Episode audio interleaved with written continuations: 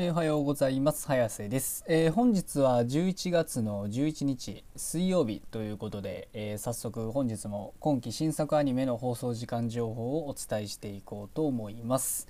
えでは一つ目なんですけれども、えまずは D4DJ ファーストミックス2話えこちら1曲放送予定がありまして、えテレビ熊本にて26時からの放送予定となっております。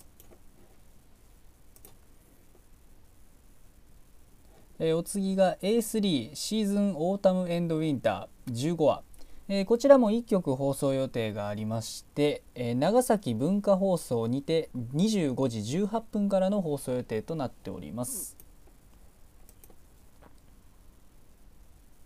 えーお次が、えー落ちこぼれフルーツタルト5話。えーこちら1曲放送予定がありまして、えー BS 日テレにて24時からの放送予定となっております。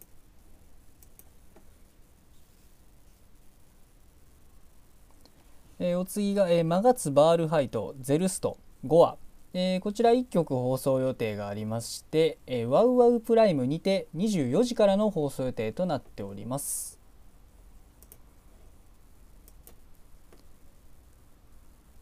えーお次が土下座で頼んでみた。5話、えーこちら1曲放送予定がありまして、えー ATX にて23時5分からの放送予定となっております。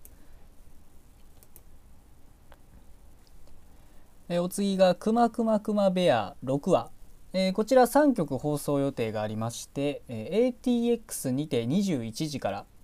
東京 MX にて23時30分から BS11 にて25時からの放送予定となっております。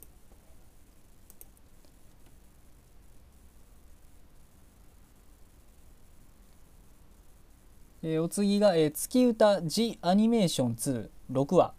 えーこちら4曲放送予定がありまして、えー東京 MX にて22時30分から KBS 京都にて23時30分からサンテレビにて24時からメーテレにて26時11分からの放送予定となっております、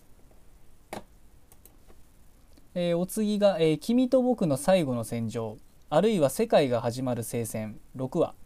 えーこちら3曲放送予定がありまして、えー ATX にて23時30分から東京 MX にて25時35分から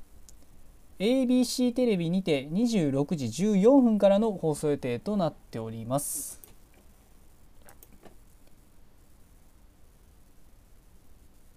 えーお次が、えーノブレス6話、えーこちら2曲放送予定がありまして、えー東京 MX にて24時から BS11 にて25時30分からの放送予定となっております。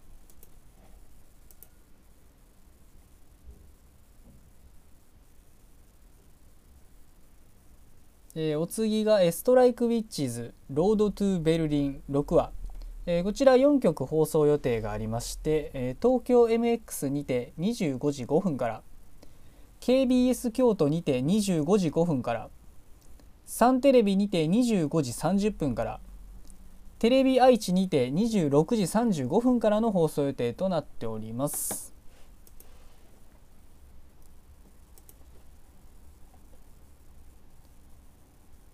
えーお次が、えーアサルトリリーブーケ6話、えーこちら2曲放送予定がありまして、えー RKB 毎日放送にて26時30分から静岡朝日テレビにて25時29分からの放送予定となっております。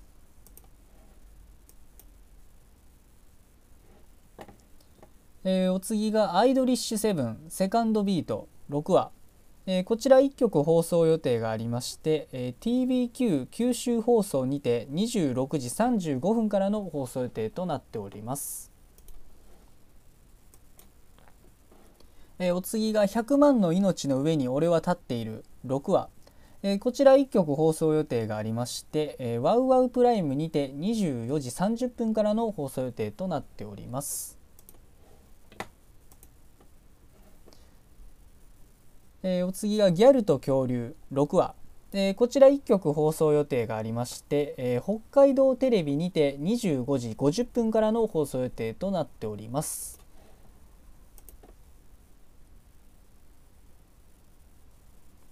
えー、お次が「神たちに拾われた男」6話、えー、こちら1曲放送予定がありまして、えー、j コムテレビアニオビにて25時からの放送予定となっております。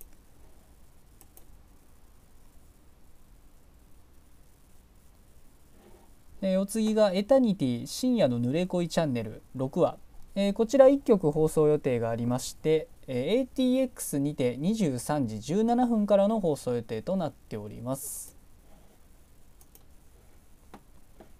えー、お次が「魔王城でお休み」6話。えー、こちら1曲放送予定がありまして、えー、BS テレ東にて24時30分からの放送予定となっております。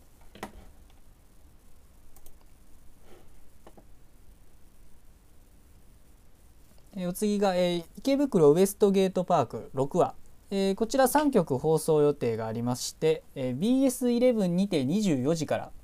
サンテレビにて24時30分から